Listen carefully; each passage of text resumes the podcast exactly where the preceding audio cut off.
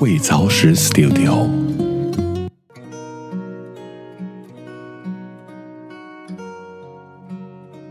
朋友你好，欢迎关注未凿石 Studio，我是玉珏。今天要跟大家分享的是来自作者郭红英的作品《葫芦灯泡和煤油灯》。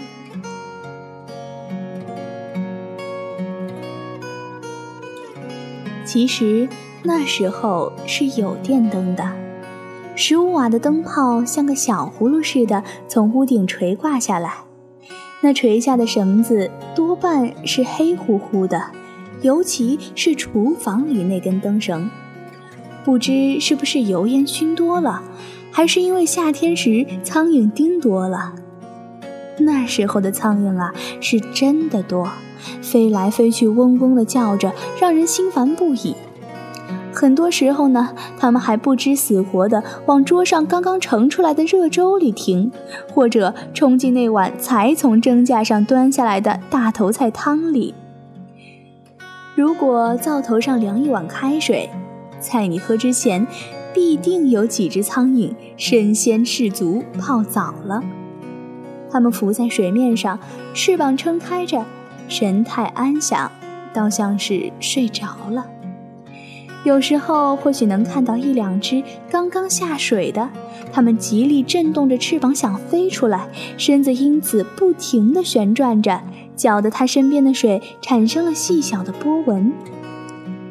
最后，它们总是越挣扎，离碗的闭眼越远，生的希望也就破灭了。我看着他们那双大眼睛，怀疑他们都是瞎子。捞出苍蝇，把一碗水咕嘟咕嘟地喝下去。奶奶说那是饭苍蝇，不脏的。但脏不脏，谁管呢？那样的年代里，农村人会有卫生这个词儿吗？苍蝇把饭菜都叮了一遍，我们还不照样吃？而且这样的我们都没病没灾的长大了，我和妹妹从小连医院都没见过。只有晚上或者下雨天，苍蝇才会有安静的时候。它们喜欢停在灶头上、锅盖上，密密麻麻、黑压压的一片。我拿着苍蝇拍拍下去，一举能拍死十几二十只。只有那根灯绳上。是我难以下手的。它们一只紧挨着一只，有序地排下来，有时呢还叠到别的背上，一直到灯泡。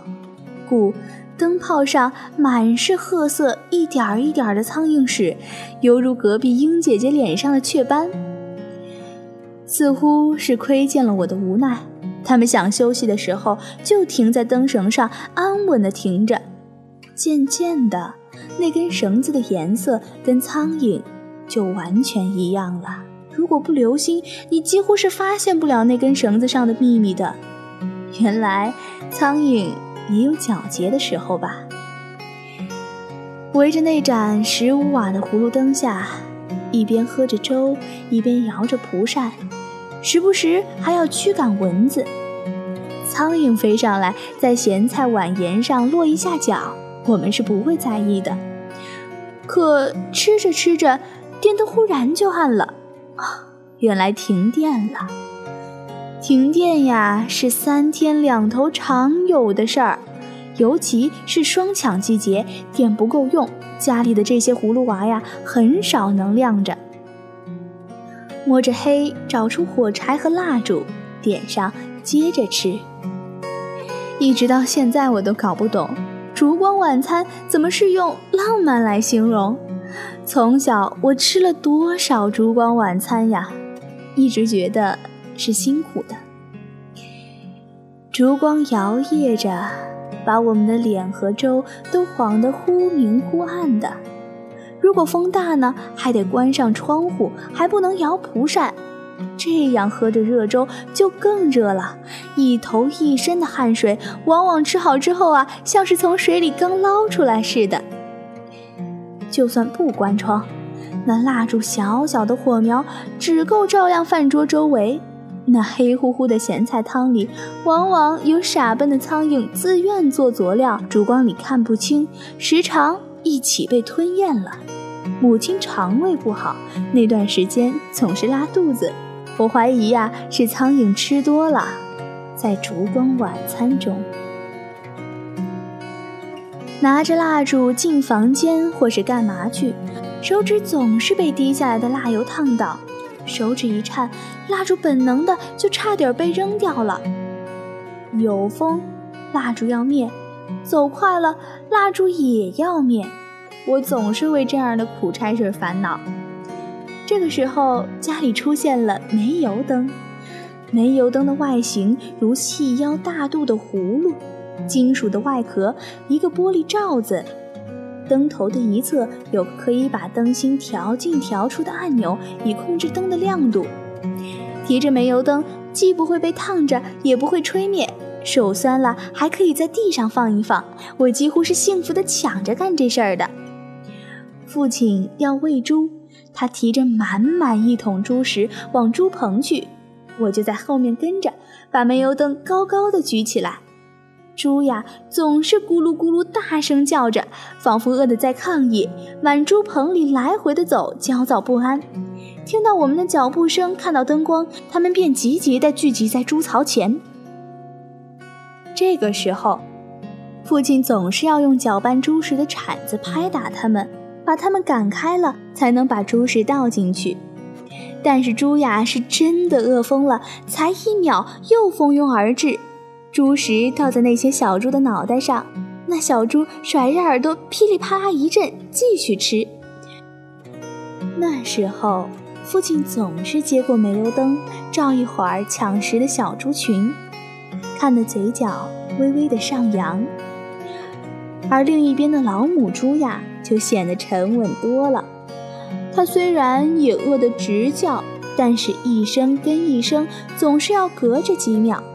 他的槽棚总是干干净净的，从来不抢食，但吃的时候也是狼吞虎咽的。从他极响的吞咽声里，完全可以证明。而且呀，他也比较狡猾。如果就喂点柴糠，就是把稻草碾成粉末的糠，营养极差，估计口感也是极差的。他就会吃两口，停下来看着你。仿佛在等下文。这个时候呢，父亲总是于心不忍。这头老母猪已经为我们家生育了很多台小猪了，可以说是老功臣。于是他就转身盛一勺子清糠撒进去。清糠呢是碾米时去掉最外面的龙糠，包裹在米外面的一层青色的绿色物质，富含丰富的维生素。估计口感呀，也比柴糠细腻多了。母猪这才低头再吸溜起来。如果撒起娇来呀，它还会再抬头等着父亲。父亲呢，只能无奈地抓一把清糠再给他。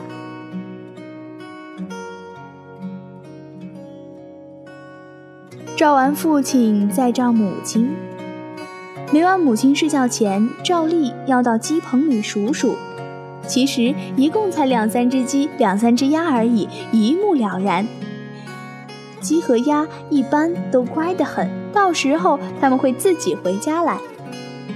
我尽量的把煤油灯照低一些，这样母亲蹲下来，除了数数目，或许还能找到一两个鸡蛋或鸭蛋。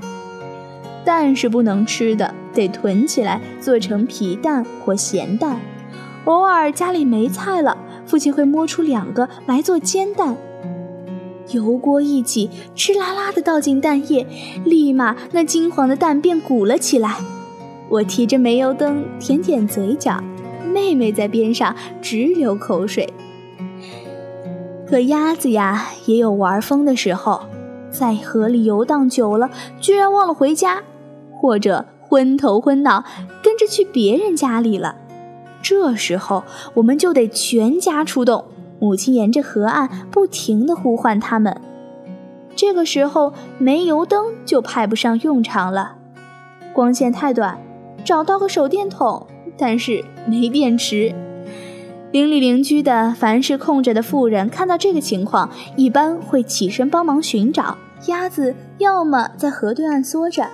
这时候，母亲努力的呼唤，再加上扔泥巴，他们显然已经吓傻了，呆呆的不动。也许是天黑了，他们看不到回家的路，要绕到对岸去赶的话，那得跑过很远的桥。于是黑暗中，谁家的哥哥或者叔叔光着膀子跳下水，两三个猛子就游到了对岸，鸭子就被赶回来了。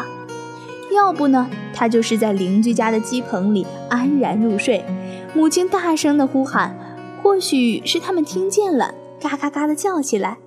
邻居往鸡棚里一看呐，哟，这不多了几只吗？鸭子被抓回来的时候，少不得被母亲骂一顿呆。我提着煤油灯，看着重新回来的鸭子与鸡好一阵交流，似乎是在述说着今天的遭遇。而鸡呢，也咕咕的，仿佛在安慰着鸭。母亲把煤油灯调到最亮，看了他们很久，才关上鸡棚的门。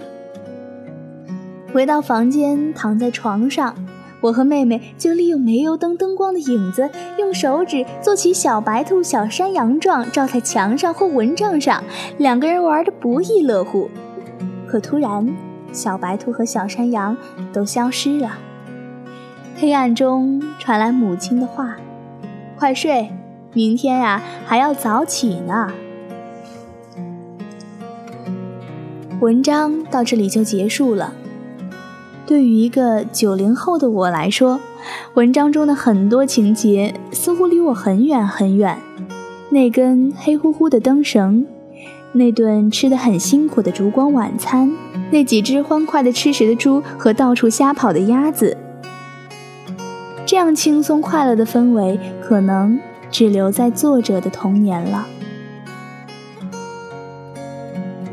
留在了那盏想回也回不去的煤油灯里。